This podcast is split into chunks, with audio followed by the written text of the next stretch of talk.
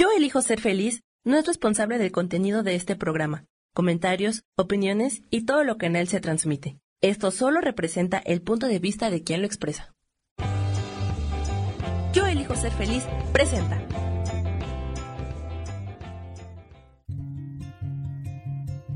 Volver a brillar, volver a sentir vitalidad.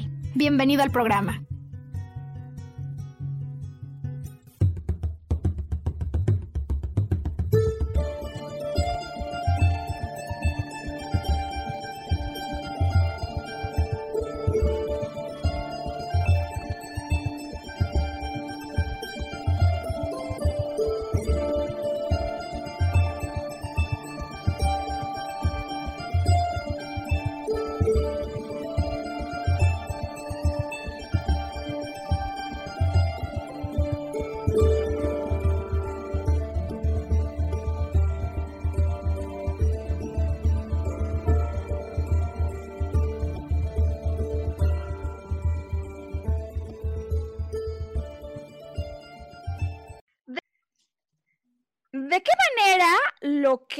Pensamos, lo que sentimos, lo que estamos viviendo respecto a una situación que en momentos nos aprisiona, nos tensa, nos sobreestresa, tiene un impacto en nuestra salud, en nuestra enfermedad?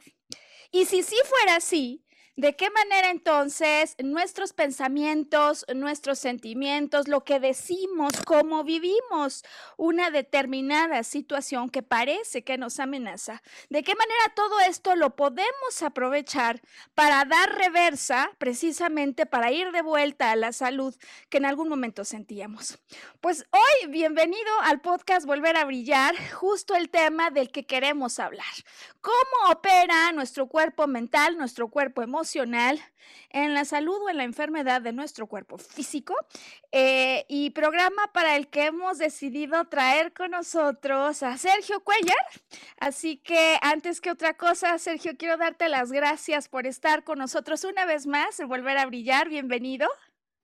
Muchísimas gracias, Mar. Un saludo para ti y para todo tu auditorio. Y bueno, pues es un placer estar contigo también. Bueno, pues como saben todos, cuando decidimos traer a Sergio y lo invitamos, es porque él nos pone de relieve sobre la mesa alguna historia, alguna revisión literaria que nos pueda ayudar como una metáfora porque me parece que esta cuestión de la salud, de la enfermedad eh, y de cómo operan los diferentes cuerpos que nos conforman, eh, va a poderse entender de una manera mucho más sencilla y práctica a través de una historia que todos conocemos por lo menos de lejos. Eh, eso que decíamos, ¿no, Sergio? De todos para uno y uno para todos que me parece que puede ser el lema con el cual sintetice esto que he estado aprendiendo en relación a cómo los diferentes cuerpos se eh, involucran, se apoyan, todos para uno, uno para todos. Así que vamos a empezar hoy justo con este mm, cuento, con esta historia en realidad, ¿no, Sergio? Es una novela de Alejandro Dumas. Y lo que vamos a hacer hoy en el programa es que le vamos a pedir a Sergio que nos recuerde, que nos ponga al día para tener esa metáfora como una magnífica comparativa respecto a aquello de lo que queremos platicar hoy. En la segunda parte del programa, quiero que platiquemos de esto, Sergio, que te digo que me tiene impresionada. Me tiene impresionada impresionada. Em, a ver, como maestra de psicología transpersonal, pues siempre es un tema apasionante comprender cómo los diferentes cuerpos, me refiero a nuestro pensamiento, a nuestro cuerpo físico, a nuestro cuerpo emocional, incluso a nuestro cuerpo energético, nuestro cuerpo espiritual, cómo están todos involucrados y uno y otro todo el tiempo están interactuando. Eh, y sabes, nunca me había pasado, nunca me había pasado. Eh, tomo un seminario que por cierto no voy ni a la mitad, Sergio, con eh, Daniel Gambarte, eh, quien es todo un pionero en América Latina y por supuesto a quien agradezco infinitamente todo lo que comparte y la manera en la que lo comparte, porque creo que son las dos cosas. Y, y voy en la segunda clase, Sergio, en la segunda clase. Y digo, yo no puedo dejar que pase un minuto en cuanto acabe esta clase para hablarle por teléfono a una queridísima persona que ha estado batallando con un tema de cáncer, porque lo que hoy escuché lo tiene que saber ella y no puede, no puedo tardarse ni un minuto más en escucharlo. Nunca me había pasado y resultó una llamada impresionante al día 2. Así que, bueno, pues como estas cosas, cuando uno las tiene y se da cuenta del impacto que pueden tener, no se las puede guardar uno demasiado. Hoy quisiera entonces dedicar el programa para todas las personas que, igual que mi amiga, han experimentado o experimentan sobreestrés por el diagnóstico de alguna enfermedad importante, de tal manera que hoy, después de la metáfora, pongamos en términos súper simples eh, la explicación de cómo es que esto opera. Eh, hace muchos años, Sergio, hicimos programa con el tema de Luisa Hay, de cómo ella hablaba acerca de esta relación. Y bueno, pues la propuesta para el día de hoy tiene que ver con eso justo que estoy aprendiendo, que tiene que ver con eso que llaman decodificación biológica o biodecodificación, decía ya Daniel Gambarte, y también para él todo mi agradecimiento por todo lo que hace y por su atrevida y decidida labor para dar a conocer esta información. Así que vamos, si te parece, Sergio, porque no, no puedo estar más emocionada que hablar de esto que me parece tan importante, compartirlo. Y sabes entonces tres partes, ¿te parece, Sergio? La metáfora nos la cuentas la historia, nos la recuerdas en lo que todo el mundo se va preparando, abrochando el cinturón, para despegar, ¿no? Respecto a lo que significa esta propuesta en lo general. Y por supuesto tengo que acabar, Sergio, con lo que pasó en la llamada de esta amiga en común que tenemos y comentando juntos, ¿no? ¿Cómo es que puede ser tan impactante esto que ocurrió en esa comunicación? ¿Te parece? Adelante, Maru. Pues vámonos con la historia de Alejandro Dumas, Los Tres Mosqueteros, porque posiblemente algunos eh, nos la hayamos saltado o la sepamos de lejos o ya no nos acordamos o la queremos recordar. Vamos, Sergio, cuéntanos un poco cómo es esto. Bueno, Los Tres Mosqueteros es una novela del género de caballería, publicada en 1844 en París. Primero se lanzó en entregas eh, y posteriormente se editó como novela completa en un libro. Eh, el éxito de esta novela radica básicamente en la serie de intrigas que se dan en un París, este, de alguna manera en, previa a la Revolución Francesa durante el reinado de Luis XIII, sí. su matrimonio con la reina Ana de Austria. Sí. Y la confusión principal que surge de este argumento es, bueno, las cuentas no nos dan, ¿no? Todo el mundo conoce a los tres mosqueteros, Athos, Portos y Aramis. Sin embargo, ¿Quién es? Perdón, Sergio, porque a lo mejor no todos se los conocen, ¿eh? Atos, Portos y Aramis. ¿Cómo Sin embargo, dices? nos falta uno. Atos, Portos y Aramis. Atos, Portos y Aramis. Son Eran los tres. mosqueteros que se regían bajo un lema, todos para uno y uno para todos, ¿no? Atos, Eh, Portos y Aramis, sí. La función principal de un mosquetero en, en aquel entonces era salvaguardar la seguridad de los reyes. Ah, ok. Entonces, eh, pues no nos salen las cuentas porque hay un cuarto mosquetero, que es el más famoso de todos, que es D'Artagnan. Y la novela se basa principalmente en cómo se hace un mosquetero e inicia con un joven gascón, que era un eh, noble venido a menos, que se va a París para volverse mosquetero, a la sazón tenía 18 años. Y bueno, previo a todo esto se va enfrentando uno por uno en sus aventuras con los originales mosqueteros que son Athos, Portos y Aramis. Eh. La novela se centra en los conflictos principales que son pues, el rey, que es Luis XIII, su esposa, la reina Ana, y Sí. eh, sus antagonistas, que son el primer ministro, que es el cardenal de Richelieu, Sí. este, el conde de, Ro- de- de Roquefort y Sí. Milady Winter. Esos son los dos bloques, ¿no? Esto, pues bueno, se desarrolla en, en un periodo de caballería, de guerras, de intrigas. Y poco a poco el joven Gascón, a la sazón d'Artagnan, logra entrar a la, a, la, a, la, a la orden de los mosqueteros después de entrevistarse con el rey, de pasar por una serie de asaltos y aventuras en su viaje a París. Sin embargo, eh, se enfrenta con los mosqueteros originales y posteriormente se hacen amigos. La principal aventura de, este, eh, de esta historia, esta narrativa, es la reina tiene un amante, que en ese momento pues es el, es, el, es el, eh, el- el conde eh, de Inglaterra. Sí, y la reina decide regalarle unos herretes. Los herretes eran esos cabezales que se ponen en las agujetas para que puedan encajar bien en los zapatos y no se deshilachen. Sin Sí. embargo, este, este regalo de 12 herretes había sido un regalo de Luis XIII, su esposo.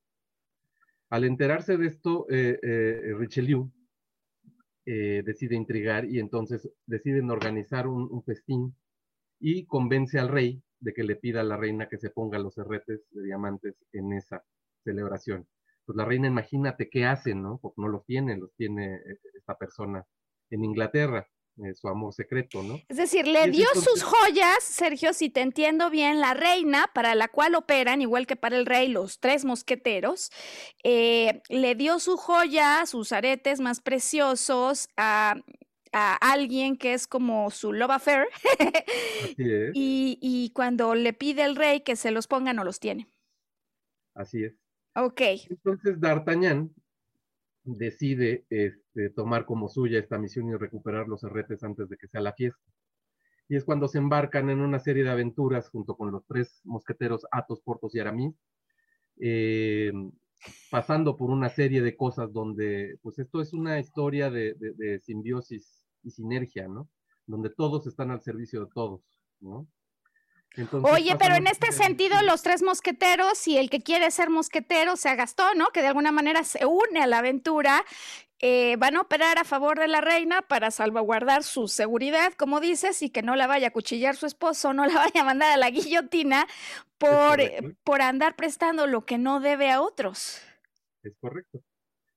Eh, total, para no hacerte largo el cuento, este, después de un sinnúmero de aventuras, logran recuperar ocho de los 12 RT.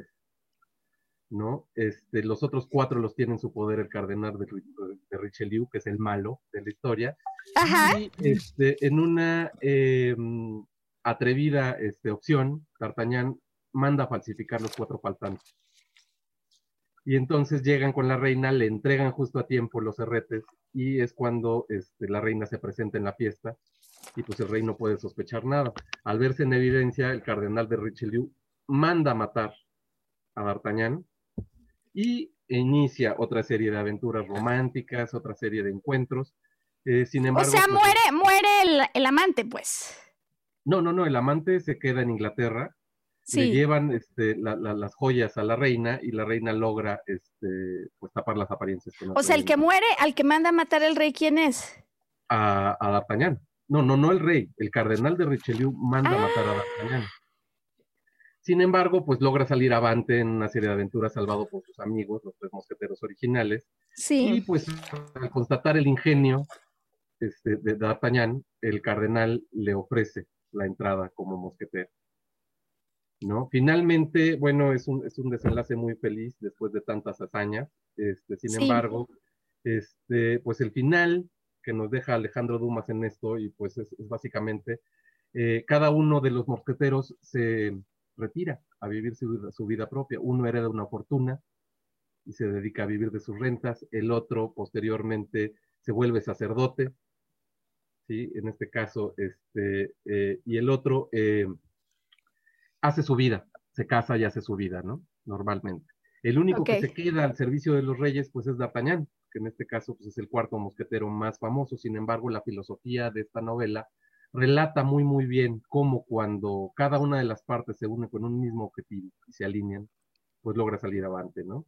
Un dato muy, muy curioso es que eh, la, historia continúa, no como los tres mosqueteros, sino empiezan a narrar las historias de D'Artagnan después de, que finaliza esta, novela original y la novela se titula 20 años después. ¿no? Oh, qué interesante. Es historia lo que nos deja aquí eh, eh, eh, Alejandro Dumas, pues es como la unión y la alineación de, todos los elementos de una historia convergen en un vector y pues logran este, salir con éxito de todas las vicisitudes del camino, ¿no? ¿Sabes qué, Sergio? Me parece que no podría haber una mejor historia con los personajes que presenta esta trama para que hoy tú y yo vayamos platicando acerca de esto que propone la biodescodificación. Déjame por ahora eh, utilizar estos personajes para representar a otros que son muy reales en las aventuras de la vida que se desenvuelven en el día a día de cada uno porque hablabas ya de tres mosqueteros como tres figuras centrales que existen para salvaguardar la seguridad de los reyes. Y hoy me gustaría proponer que imagináramos a nuestro pensamiento a nuestras emociones y a nuestro cerebro, que después de la pausa explicaremos por qué mente y cerebro hoy los vamos a definir como cosas independientes. Entonces, mente o pensamientos, emociones y cerebro operarían, eh, digamos que en la historia de nuestra vida, como los tres grandes personajes a los cuales dices tú se, se une Gastón D'Artagnan, ¿no? Si te entendí bien, que resulta el aventurero. Y me gustaría hoy em, que imagináramos que en adición a estos cuerpos que reconocemos, el de nuestras ideas, el de nuestras emociones y el de un cerebro que opera con base en programas que muchas veces están establecidos de manera totalmente inconsciente, tenemos un alma que va buscando llevarnos a las aventuras a través de las cuales vamos a continuar creciendo y evolucionando. Es decir, que en la historia de tu vida hay un rey o una reina y estos tres cuerpos, en unión con el aventurero, con el alma, están aquí para trabajar, como dice el eslogan, digamos, ¿no? De esta aventura, en plena alineación, de tal manera que se cumpla justo lo que decían ellos. Todos para uno y uno para todos. ¿En qué consiste esto? ¿Cuál es la propuesta de la biodecodificación emocional o la descodificación eh, biológica emocional? Bueno, pues vamos a hablar de esto justo al regresar de la pausa.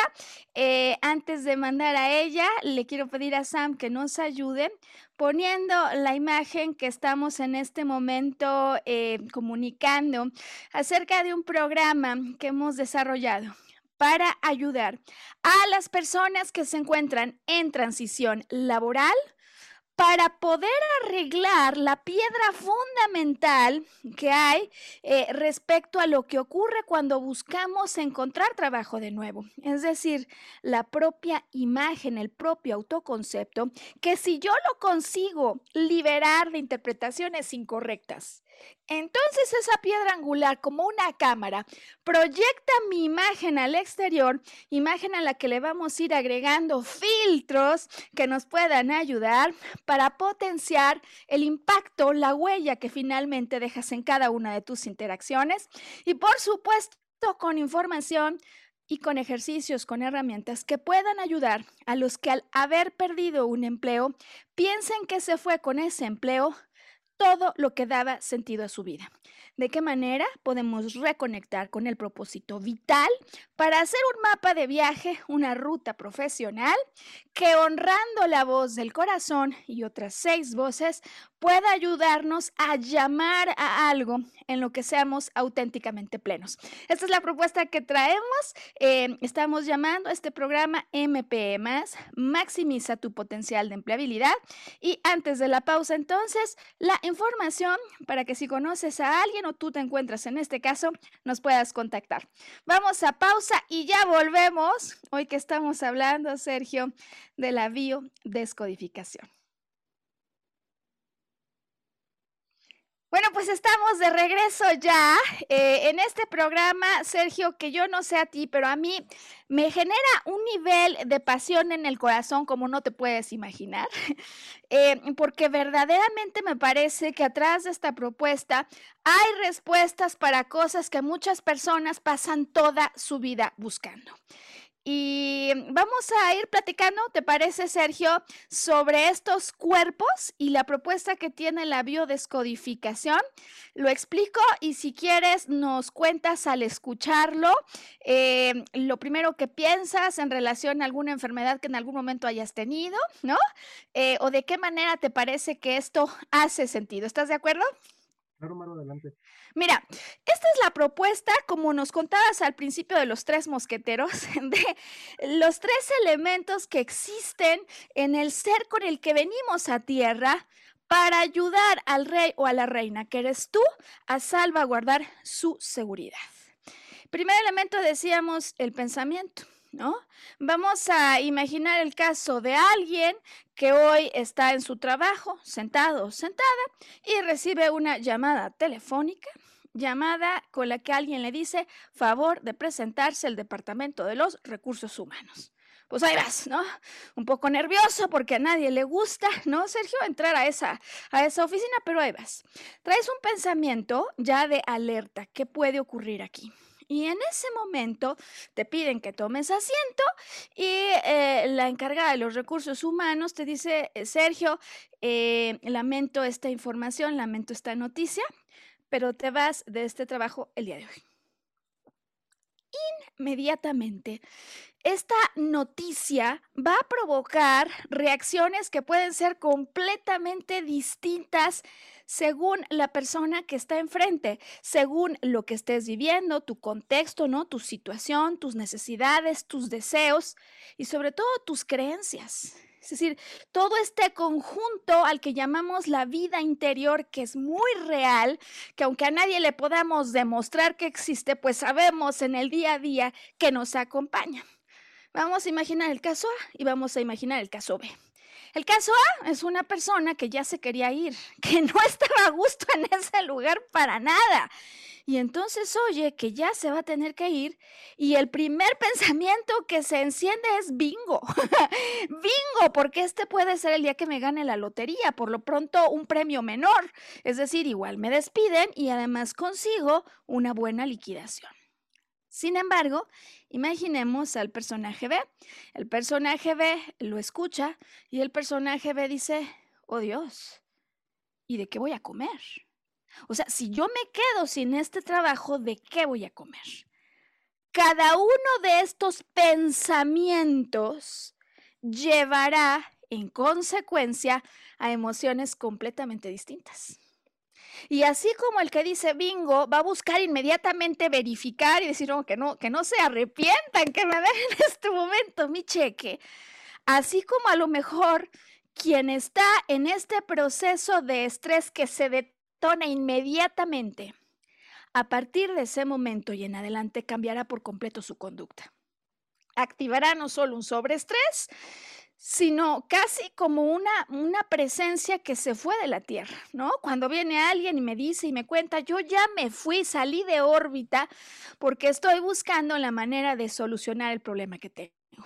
Habiendo puesto este ejemplo entonces, me parece que es sencillo explicar que es obvio que tenemos pensamientos, creencias que nos van a detonar una emoción que puede ser una emoción súper agradable o una emoción de esas que se sienten súper desagradables en el cuerpo. Y decía yo que hoy hablaremos de estos tres mosqueteros, separando la mente que me ayuda, que provoca estas ideas, porque en definitiva está buscando que una solución a lo que parece como una amenaza y lo que es el cerebro. Lo que es el cerebro, como esta parte de nosotros que se encuentra llena de programas para operar en automático, porque hay cosas que uno no puede estar más de 10 minutos pensando. Propuesta que entonces quiero poner eh, como comparativa a lo que entiendo pues después de, esta, de este entrenamiento, esta formación, respecto a lo que significa lo que dice la biodecodificación. Y decíamos el alma, ¿no? Como esa parte tuya que te está empujando a aventuras a raíz de las cuales se espera que salgas fortalecido y que crezcas, aunque al principio parezca todo menos eso. Todo menos eso. Finalmente, todos para uno, uno para todos. ¿De qué manera nos dice la biodecodificación que operan estos personajes, estos mosqueteros? Bueno, pues eh, ocurre que si yo vivo, Sergio, una situación como cualquiera de estos dos ejemplos, primero con un sobreestrés. a partir de que me llamen, imagínate que yo, soy la que está ahí sentada, me dicen a partir de, de hoy, o sea, de hecho, esta es tu última hora en la empresa, te vas. A partir de ese momento arranca el incendio y es como para mí algo se quema. Fíjate cómo además te estoy diciendo con mis palabras, Sergio, una metáfora de para mí cómo se está viviendo esto. ¿Tú has llegado a vivir alguna situación sobreestresante que con este ejemplo recuerdes y la forma en la que lo viviste, es decir, la vivencia emocional, de qué manera tú lo sentiste que estaba ocurriendo? Sí, sí, sí, yo creo que todos en algún momento hemos vivido algo que nos sobresalta. En mi caso muy, muy específico, todo se me va al estómago. ¿no? Mm. Eh, este, las penas, los sustos, las tristezas que son cotidianas para todos. Sí. Yo los identifico mucho, mucho en el estómago. ¿Y quién no ha vivido un sobresalto en lo que se define que lo sentí como una patada en el estómago? dice, ah, ok, lo sentí como una patada en el estómago, es como tu manera, déjame decirle hoy tu programa la forma en la que te has habituado a interpretar lo que ocurre en el mundo. Vamos a dejarlo por lo pronto hasta allí, porque me parece que con eso tenemos suficiente para explicar que en la vivencia nos ocurren cosas muy parecidas a lo que nos has contado hoy que ocurre con la reina, cuando tiene por allí su aventura amorosa a la que le entrega sus joyas a la que le entrega sus joyas. Porque sabes algo, me parece que este asunto de entregar las joyas nuevamente como una alegoría, como una metáfora de lo que nos pasa en el día a día, nos puede ser súper útil para explicar cómo entregamos nuestro poder cuando hacemos ese tipo de interpretaciones a los eventos que ocurrieron afuera con los que a veces nos casamos, déjame decirlo así, en esas aventuras, nos casamos con esas cosas a las que de alguna manera le entregamos toda nuestra autoridad y nuestro poder. De tal suerte que entonces empezamos de manera continuada a ver la vida en tu caso como una patada en el estómago, en la mía digo algo me quema en ese momento, o es como si de pronto digo, está tan fuerte el incendio de lo que yo siento que quema, que es como si estuviera a punto de provocar un cortocircuito en mi cerebro. Ahora bien, de acuerdo con la propuesta de la biodecodificación, ocurre justamente esto en el proceso que comparten estos tres cuerpos a los que hoy estamos llamando estos tres mosqueteros. Imagina que independientemente del problema que detona la sensación, porque además cada uno vivimos nuestra propia intensidad, ¿no? A lo mejor hay un problema para alguien con su jefe que otro hubiera vivido de manera mm, súper trivial, se le resbala y a la hora ya está muerto de la risa. Pero hay otro para el que ese regaño o esa, eh, esa discusión con el jefe, esa desazón, ese desencuentro, genera un conflicto a solucionar que dura no solo ese día, dura todo el fin de semana y la semana siguiente. Entonces, eh, realmente depende, ¿no, Sergio? De no solo nuestra sensibilidad, me parece, sino de las cosas que hemos vivido en el pasado y de aquello a donde queremos ir, pues que vivimos con mayor o menor sentido una amenaza en aquello que está ocurriendo. Amenaza que desde tiempos inmemoriales los seres que habitan la Tierra vivieron. Un programa en el que decíamos como todo lo que vivimos solo lo podemos interpretar de dos maneras.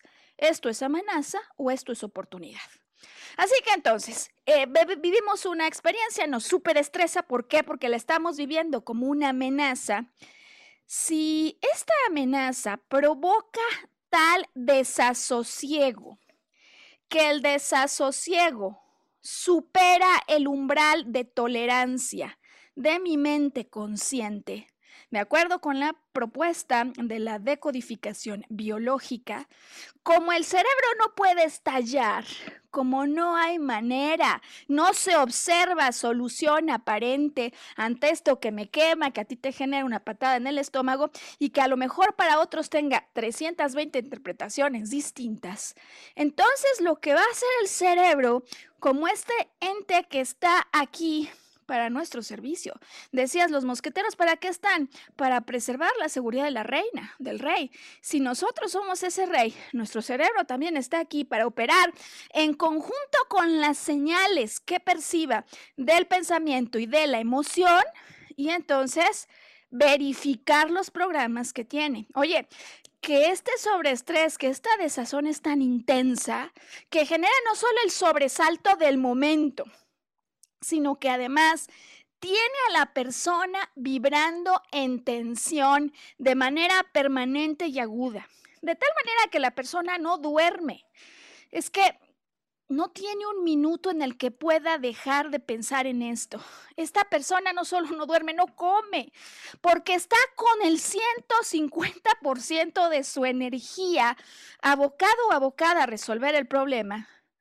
Entonces esto ya va a superar el umbral. Y aquí además el problema es que a veces, de acuerdo a las creencias que tenemos, a los programas que tenemos, pues puede ser que internamente pensemos que esto para lo que estamos en este momento, digamos aquí, en este escenario viviendo, es algo para lo que no tenemos solución. Usualmente, este tipo de estreses eh, que ocurren, ¿no? Cuando yo vivo algo, esta amenaza que me sobreestresa, que además me mantiene en un permanente tensión para tratar de resolver, pero para lo que no encuentro solución y que usualmente no le digo a nadie que me guardo para mí, o que aunque otros sepan que yo sí que lo estoy viviendo, de alguna manera lo que aquí ocurre es que, eh, digamos, quizás nadie sepa lo que yo estoy viviendo en mi interior. Esas son todas las condiciones que requerimos para que entonces el cerebro que está programado para nuestra supervivencia diga no pausa. Es decir, yo recuerdo de tiempos inmemoriales que cuando un animal está, por un lado, tan estresado, que no duerme, que no come, que no descansa para resolver, ¿qué puede pasar? Esto le va a restar total vitalidad. Y por otro lado, también, ¿qué ocurre? Que yo recuerdo que cuando alguien anda así de estresado, no solo es que le resta vitalidad, sino que va a estar totalmente distraído. Nos vamos, ¿no, Sergio, al mundo de las ideas a tratar de resolver esto y nos ausentamos del mundo. Y al hacerlo, somos presas de mil peligros y cosas que como ocurría antaño y sigue ocurriendo, si estas dos cosas ocurren, que ando tan enmimismada o entimismado y que está consumiéndose mi energía vital, mi preocupación, y por otro lado, que esta preocupación hace que ande totalmente distraído, chances hay de que no la libre de que así sea mucho más fácil que tenga un accidente, que sea presa de algún eh, predador. Y por lo tanto, ¿qué hace el cerebro? Decíamos hoy, como este órgano que es como un supercomputador que atiende a los programas que de manera no consciente están grabados atención, ayuda. Es decir, yo tengo que conseguir de alguna manera los refuerzos que ayuden a resolver el problema que aquí se está viviendo. Porque yo solo no puedo, si este sigue así se mata, si esta reina sigue así se nos va. Y yo estoy aquí porque uno para todos y todos para uno, para la supervivencia de uno. Cuando escuchas esto, Sergio, ¿cómo te quedas? ¿Qué ideas vienen a ti? Creo que eh, tu, analogía es muy, muy interesante. Básicamente el cerebro es el computador central que eh, tiene todos los programas operativos de todo nuestro cuerpo, ¿no? Entonces, de alguna manera, cuando se sobrecarga ese cerebro, dispara esos mecanismos de, de alerta y de seguridad. Obviamente el cerebro pues no tiene una caja de fusibles, ¿sí? Este, entonces dispara en alerta cuando está percibiendo algo que no puede procesar. Y eso yo creo que lo hemos vivido todos, ¿no? Cuando te quedas en shock y no sabes si por la derecha, no sabes si por la izquierda. Esa es la primera alerta que te manda el cerebro, ¿no? Qué interesante. Has dicho otra vez algo que, fíjate, dices, a veces me quedo tan en shock que no sé ni si a la derecha o a la izquierda, ¿no? Fíjate cómo tú a lo mejor en algún momento has codificado este problema como un problema de dirección, ¿a dónde voy? Eh, y lo que me parece relevante conforme nos vas contando tus reacciones, así como la última que tuviste, ¿no? Eh, a veces yo no sé a dónde voy, a veces siento que me dieron una patada en el estómago, a veces siento que algo me quema en el interior, pero sabes, cada uno tenemos nuestras propias maneras de codificar o de hablar del problema. Y por mismo motivo dijimos que en la tercera parte del programa platicaríamos de eso que me pareció impresionante eh, aquel día, cuando estando a dos clases, yo dije, no aguanto quedarme con esta información. Esto lo tiene que saber mi amiga. Esto lo tiene que saber ella en este instante, porque me parece que aquí hay información vital que ella tiene que conocer respecto a la enfermedad que le han dicho que tiene. Y si estás de acuerdo, vamos a hacer la pausa, la segunda pausa, para pedirle a Sam si nos quiere ayudar en este espacio para volver a introducir esta información respecto al programa para ayudar a las personas que están en búsqueda de trabajo, que lo tenían y lo perdieron, que quizás lo que piensen que han perdido es el sentido que tenía su vida y si no, que de pronto lo que piensen que han perdido es la seguridad con la que antes se desenvolvían en una entrevista para que puedan acceder a la información que está allí y entrar en contacto con nosotros. Hoy, volver a brillar, que hemos decidido hablar de eso, a lo que están llamando la biodecodificación o la decodificación biológica. Vamos a pausa, ya volvemos. Bueno, pues estamos de regreso. Eh, este viernes, cada viernes sacamos una nueva transmisión y mm, quienes nos siguen muchas veces a distancia, en el momento adecuado, en el momento que piensan que es el espacio propicio para entrar en la reflexión, en la motivación a raíz de lo que escuchamos, pues hoy deben saber que estamos hablando, Sergio, de un tema que nos atañe a todos nos atañe a todos y nos genera muchas veces un enorme estrés a todos. Estoy enfermo y no sé ni cómo vino esto, ni cómo voy a salir de esto. Y, sabes, quiero entonces compartir eso que ocurrió cuando hablé con mi amiga, a la que le dedico de corazón este programa porque me dejé, me dejé, me quedó, me dejó impactadísima, Sergio, me dejó impactadísima. Luego él y yo lo platicamos y, y me gustaría también pedir tu opinión, porque en esta tercera parte me gustaría explicar cómo cuando el cerebro ya se dio cuenta, uno, que la casa se quema, o decía Sergio que me dieran una patada en el estómago, o que algunos otros dicen, pues yo no sé a dónde voy, si a la derecha o a la izquierda, o cualquiera que sea la interpretación, en función de esa interpretación, el cerebro como este supercomputador que nos viene a ayudar, porque uno para todos, todos para uno, empieza a convocar a los órganos del cuerpo físico, porque dijimos que está la mente, ¿no? digamos, la mente como el pensamiento y las emociones, y este cerebro supercomputador que empieza a convocar a todos los integrantes del cuerpo físico para ayudar a resolver la emergencia, la urgencia que está ocurriendo y poder preservar la existencia de la persona que la está viviendo. Donde entonces, Sergio, quizás una de las cosas más impresionantes, impactantes hay muchísimas, pero creo que una de las más impactantes en mi caso ha sido el comprender que la enfermedad viene no como un problema.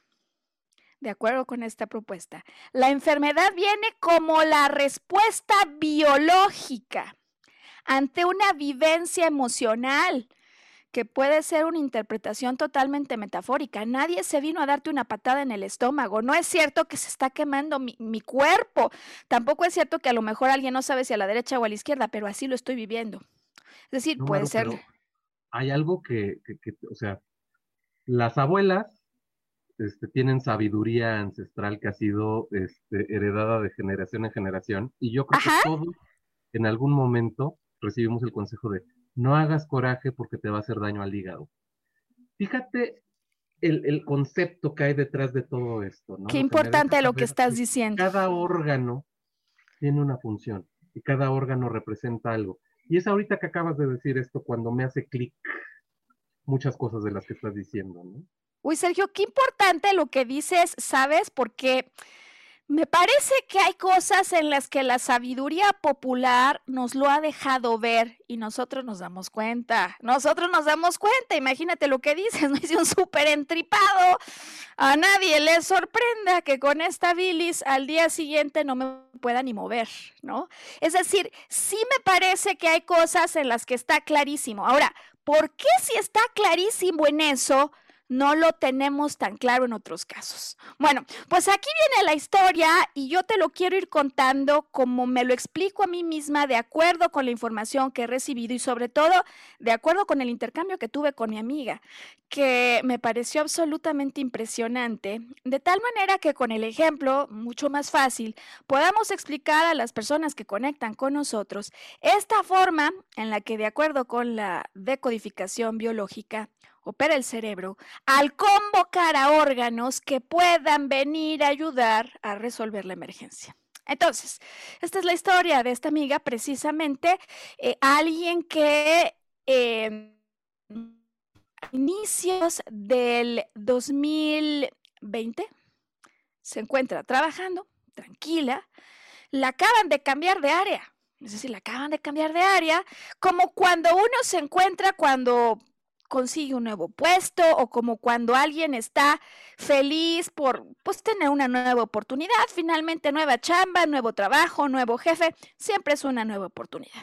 Ella se encuentra contextualmente en esa vivencia y una mañana recibe la llamada de una persona de recursos humanos que precisamente representa la trama que explicábamos hace un rato señora fulana, ¿no? Vamos a decirle hoy señora A. Em, pues em, para mí es em, realmente lamentable tener que comunicar hoy esta información, pero usted se va, se va a tener que ir, vamos a tener que dejarla ir, ¿no? A veces le hacen así para tratar de suavizar la comunicación de una desvinculación y pues se va a partir del día de hoy. Su jefe no había tenido una sola conversación con ella, era un jefe nuevo acerca de un mal desempeño. Es decir, se vive con total sorpresa un evento no planeado, no anticipado, pero señora A, hace dos semanas o por allí, acaba de firmar un préstamo bancario para comprar una casa. Así como en tu caso dices, oye, yo lo vivo todo como con el estómago y siento que me dan una patada en el estómago y digo, algo se quema en mi interior. Ella lo vive de otra manera. Y entonces, ante la comunicación, empieza el pensamiento como uno de estos tres mosqueteros que viene a ayudarnos a salvar la vida, ¿no? A verificar qué es lo que está ocurriendo y cómo interpreta esto. Y en ese instante, primera interpretación es cómo le vamos a hacer ¿Cómo voy a hacer para darle de comer a mi hijo y a mi esposo y al mismo tiempo pagar una hipoteca? Es decir, su primera interpretación, desde luego cada uno vivimos el mundo desde una diferente manera, ¿no? Es, me quedo sin darles de comer. O sea, yo no puedo perder el trabajo porque si esto pasa, me quedo sin darles de comer.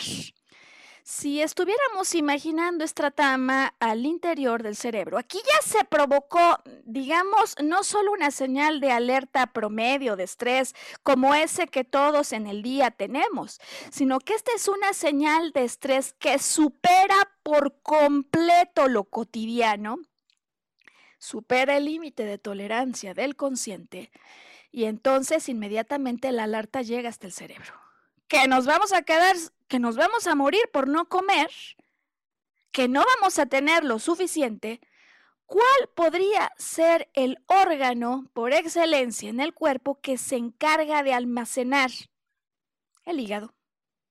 Vamos a imaginar en esta trama, Sergio, que entonces el cerebro dice, hígado favor de presentarse, ¿no? Así como cuando hacen en las tiendas, ¿no? De se llama fulano presentarse en cajas, pues hígado favor de presentarse. Voy a seguir con la trama para explicarte hoy cómo finaliza esta historia y cómo queremos que finalice.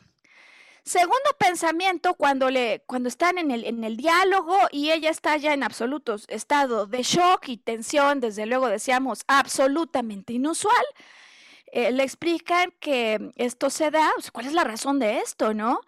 Porque eh, pues no dio el ancho, es decir, no solo se va a ir, sino que no le va a tocar bono porque el nuevo jefe, que por cierto ni tuvo la cara para presentarse y decírselo, es un jefe en esta nueva función, que no tiene con ella ni seis meses, em, consideró que lo que estaba haciendo no generaba valor.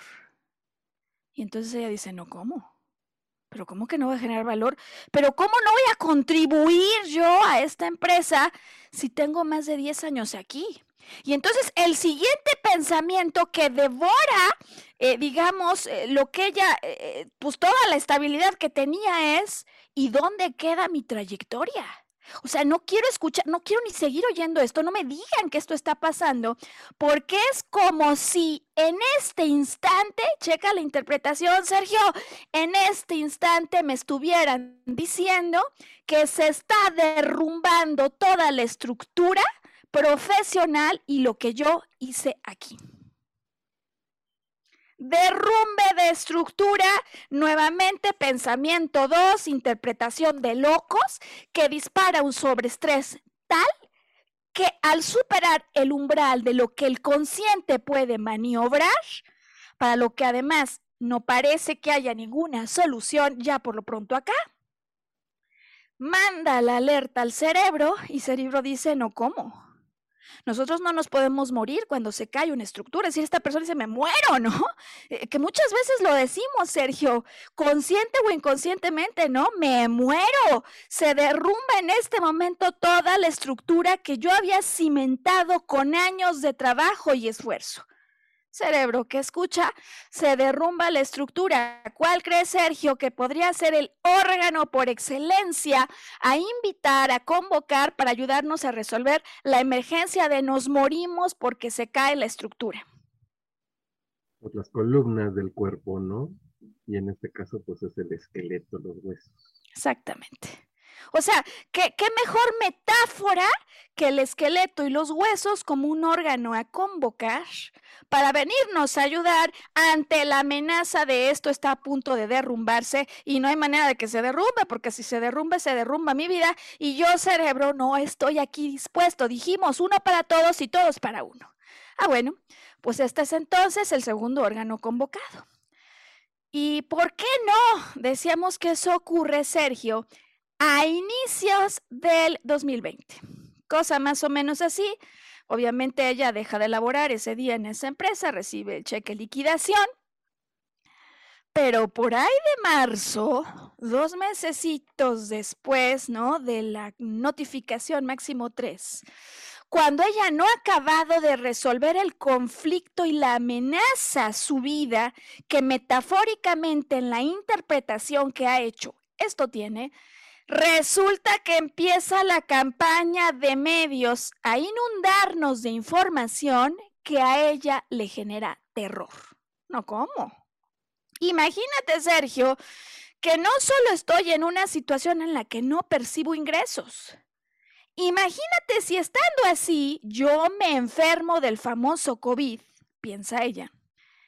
Y como dicen que se quedan las personas sin respirar, mi familia no tiene manera de ayudarme, me quedo sin capacidad de oxigenar y me van a llevar quién sabe a dónde, porque ahora ya no tengo el seguro que antes tenía. Y entonces, ¿qué piensa? Ay Dios, si a mí me llevan a intubar a una de esas clínicas que conozco por este lugar, yo allí me quedo. Yo allí me quedo, es decir, me podría quedar sin respirar. Es tan intenso el shock que vive cuando ve la información en las noticias, lo que está pasando a pasar en el mundo y cómo algunas personas mueren al no poder respirar aire, que nuevamente en este contacto con este programa genera inmediatamente un sobresalto, un sobreestrés, un shock tal que nuevamente, Sergio, este shock supera todo el nivel de estrés que de manera consciente podría manejar. Supera y entonces alcanza al cerebro. Dijimos que todos para uno y uno para todos. Así que entonces el cerebro dice, no, ¿cómo? Que nos vamos a quedar, que nos vamos a morir por no poder respirar. No olvídenlo. ¿A quién te parece entonces que sería lógico llamar como órgano para ayudarnos a resolver este desafío? Porque señora A no se puede quedar sin respirar. Señores pulmones, por favor, preséntense en casa. Gracias, Sergio, que se presenten los pulmones a caja, porque el cuerpo físico, en unión con esto que ya nos dijo el pensamiento que está ocurriendo, con la emoción de estrés, que es máxima señal de alerta, es suficiente para que uno para todos, todos para uno. ¿Y qué pasa entonces? Claro, decíamos que la memoria celular de lo que ocurrió hace tiempo inmemorial vive dentro de nosotros. Y todos sabemos que en el proceso evolutivo alguna vez ocurrió que hubo una célula, célula que entonces se convirtió en vida acuática, luego vinieron los anfibios, después los reptiles, después los mamíferos. Esto significa, Sergio, que en nuestra memoria, digamos, ancestral, está el recuerdo de una época en la que podíamos respirar sin aire.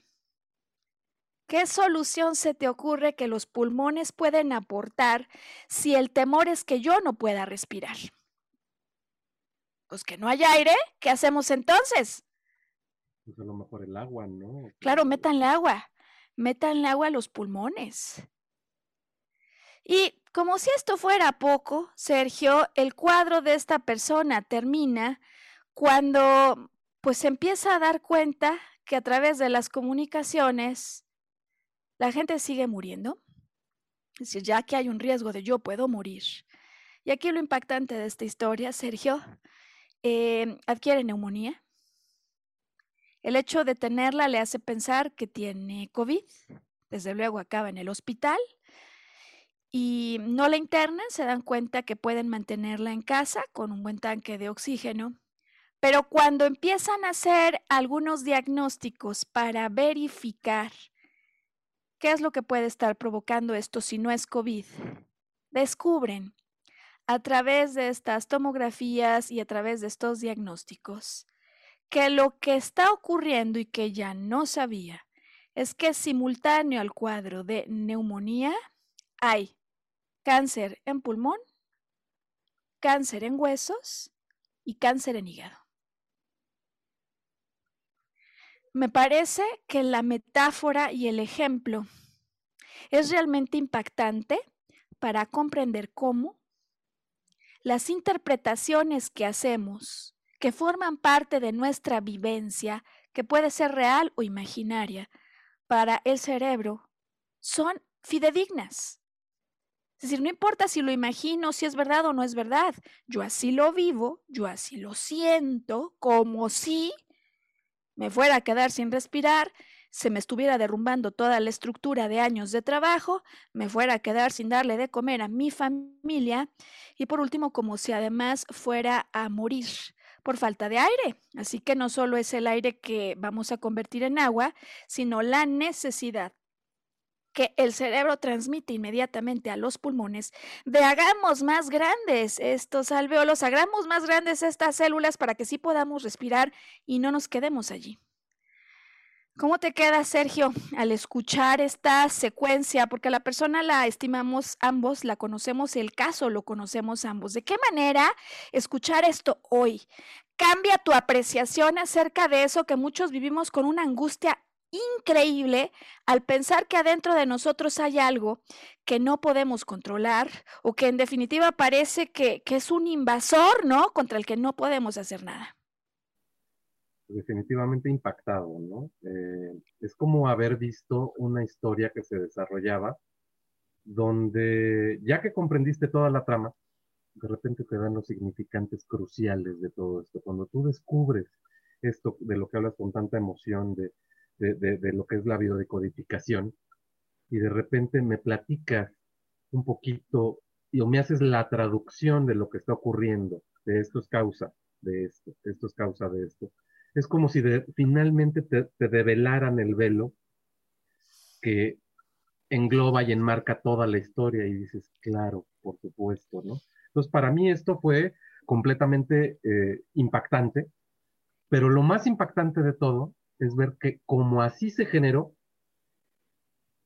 este, entendiendo las cosas, puede haber una reversión, una remisión de absolutamente todo, ¿no? Es decir, te están dando la causa, el efecto, pero también el antídoto. Qué bueno que lo dices, eso me parece impresionante, Sergio, eh, y me parece clave para finalizar el podcast de esta semana. Es decir, si mis pensamientos, si mi traducción, si mi vivencia fue consecuencia de una manera específica de ver el mundo, de ver lo que me ocurría, si yo cambio esta manera, si yo adquiero una interpretación más amorosa, comprensiva, y un sentido distinto que en lugar de que juegue en mi contra, juegue a mi favor. Puedo revertir esto. Esa es la propuesta de la biodecodificación, en la que en resumen se entiende toda enfermedad como una respuesta biológica de adaptación que envía el cerebro cuando ante una vivencia emocional en tonalidad negativa, que sobrepasa el límite que puede manejar el consciente, ante el cual situación conflictiva, ante la cual yo no tengo ninguna posible solución, que la mayor parte de los casos la estoy viviendo en aislamiento, en soledad y sin poder verbalizar a otros. El único aliado que tengo adentro en este uno para todos y todos para uno soy yo mismo. Y entonces mi cerebro, de acuerdo con los programas que tiene, llama, convoca a órganos que nos ayuden a resolver esto. Y entonces el camino de regreso. Porque cuando yo me doy cuenta de que lo disparó, el solo hecho de adquirir conciencia de cómo participé en esto, ya de entrada a muchísimas personas les baja el estrés inmediatamente, Sergio. Y aquí dijimos además que la ayuda de uno para todos y todos para uno Justo como en el ejemplo que nos contaste hoy de los tres mosqueteros, el asunto es como bajo el estrés. Y déjame entonces regresar a lo que decías al principio. Los tres mosqueteros, el cuerpo que tenemos mental, que nos provoca pensamientos, la emoción que está aquí, que se dispara, vámonos, máximo nivel de estrés, activan a un cerebro, porque nuestra alma quiere que a lo largo de esta aventura seamos enriquecidos, crezcamos, ¿no? Em, se va a buscar las joyas que perdió la reina para acá, para, que, para bajar el estrés, pero además y sobre todo, no solo para bajar el estrés de la reina, sino para que no la maten, por su seguridad. Eh, y me parece clave entonces, para acabar este programa, Sergio, contarte lo que ocurrió en esta llamada cuando te cuento que en el día 2 del entrenamiento yo escucho toda esta información y digo, yo no me lo puedo quedar. O sea, no puedo permitir que transcurra más de un minuto, en cuanto cuelgue esto, de hablarle a ella y verificar su vivencia, qué fue lo que ocurrió en su interior cuando todo esto pasó. De tal manera que lo más impactante no fue solo esto que te he contado. Lo más impactante ocurre cuando, a ver, ella esta es una segunda vuelta en el cáncer, pero que tiene primero un momento de manifestación a través de cáncer de mama. Y si bien esta primera parte la entiende y dice, ya le di, o sea, así es, así es como yo de alguna manera detoné ese sobreestrés, lo entiende perfecto, para la otra no le haya, para la otra no le haya. Tomo el manual, Sergio, y le digo, a ver, ¿fue derecho o fue izquierdo? Ok, fue izquierdo. ¿Eres derecha o eres izquierda? ¿No? ¿O eres zurda? No, pues soy derecha. Y empezamos juntas a revisar lo que allí dice que está involucrado. Tiene que haber un conflicto de nido que hayas vivido como un enorme peligro. En fin, empezamos a revisar y de pronto Sergio, le sigo yo leyendo, al principio me dice, no, no es así como ese ejemplo para nada. Yo le digo, no, a ver, a lo mejor no tiene que ser textual, pero busquemos un ejemplo que esté relacionado con estos elementos, nido, amenaza. Y Sergio, no pasó ni un minuto cuando escucho un silencio enorme. Ahí me doy cuenta que algo está pasando. Y entonces me dice, Maru, ya le di. Ya le di. Y sabes, de esto no me acordaba. No me acordaba que antes de que me viniera esta cuestión del cáncer de mama, yo viví un problema gravísimo. Viví un problema gravísimo al interior de mi hogar con las características que me estás diciendo. Uno de esos problemas tan graves que no te dejan ni comer ni dormir por días, que vives con una intensidad desgarradora y encima me dice, y sabes que ni me acordaba. Claro, porque aquí el asunto es uno para todos, todos para uno. Eventualmente, si el cerebro empieza a buscar esa solución, pues es para que no estés tan estresado, ¿no? Es decir, mejor ni nos acordamos de ese evento, porque si nos acordamos, aquí nos podemos quedar todos muertos. Y como hoy estamos hablando de la forma en la que opera todo el cuerpo del que estamos dotados, todos para uno y uno para todos. Sergio, no sé cómo te quedas para poder despedir este programa con esta historia que es real, que hoy te cuento, que me tiene absolutamente impactada respecto a la propuesta de la biodecodificación y cómo entender esto, cómo adquirir estos conocimientos es algo que puede cambiar inmediatamente la vida y el estrés de muchísimas personas. Mira, me quedo como si hubiera visto una miniserie eh, que, ya había oído hablar de ella, me mostraste el primer capítulo y, y me quedo completamente impresionado, pero además con mucha hambre de más, ¿no? Y yo creo que nos pasa a todos lo mismo. Eh, de tal manera, Sergio, que con la finalización del programa yo quiero lanzar al auditorio esta invitación. Si te encuentras viviendo alguna enfermedad, si hay alguien cercano a quien tú quisieras ayudar, vamos a jugar en esa sinergia y en esa simbiosis, Sergio, porque yo estoy acabándome de preparar. ¿Y qué ocurre normalmente cuando acabamos de prepararnos en algo? Que viene una etapa de prácticas profesionales. Em, yo voy a ofrecer 30, 30 prácticas profesionales eh, de manera totalmente gratuita a las personas que quieran venir a platicar, a conversar acerca de eso que les está preocupando para que busquemos en el síntoma y en la historia y en los programas del cerebro pistas que puedan ayudar a estos consultantes a dar ellos mismos con la causa eh, que detonó esto y que de manera consciente entonces puedan colaborar a que uno para todos, todos para uno, esto se pueda revertir. Pues nada, que entonces le pedimos a Sam que ponga allí nuevamente los datos de contacto para el programa MPE, más maximiza tu potencial de empleabilidad. Utiliza el mismo teléfono si me quieres contactar para que hablemos acerca de estas posibles interpretaciones que en algún momento contribuyeron a tu enfermedad. Y gracias, Sergio, por acompañarnos, por contarnos una historia, eh, ¿sabes qué? Eh, tan interesante, ¿no? Cómo los personajes nos pueden ayudar a entender de una manera más sencilla eso que ocurre en el día a día. Esto se llama Volver a Brillar. Mi, nombre es Maru Méndez y pues los espero aquí en una siguiente semana. Sergio, muchísimas gracias. ¿Algún mensaje final? Muchas gracias, Maru. Un saludo a todos los que nos están viendo y escuchando y hasta la próxima. Hasta entonces.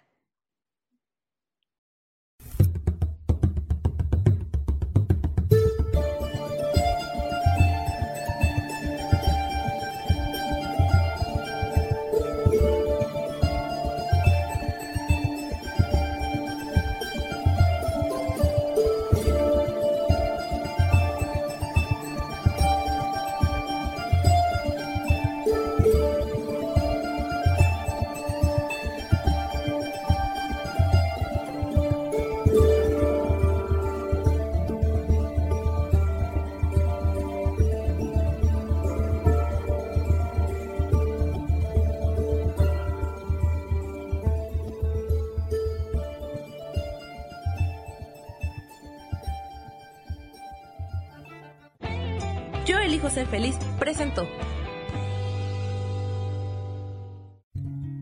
Volver a brillar. Recuperar la sensación de tu poder personal. Nos vemos en la siguiente transmisión de este programa. Esta fue una producción de Yo elijo ser feliz, derechos reservados.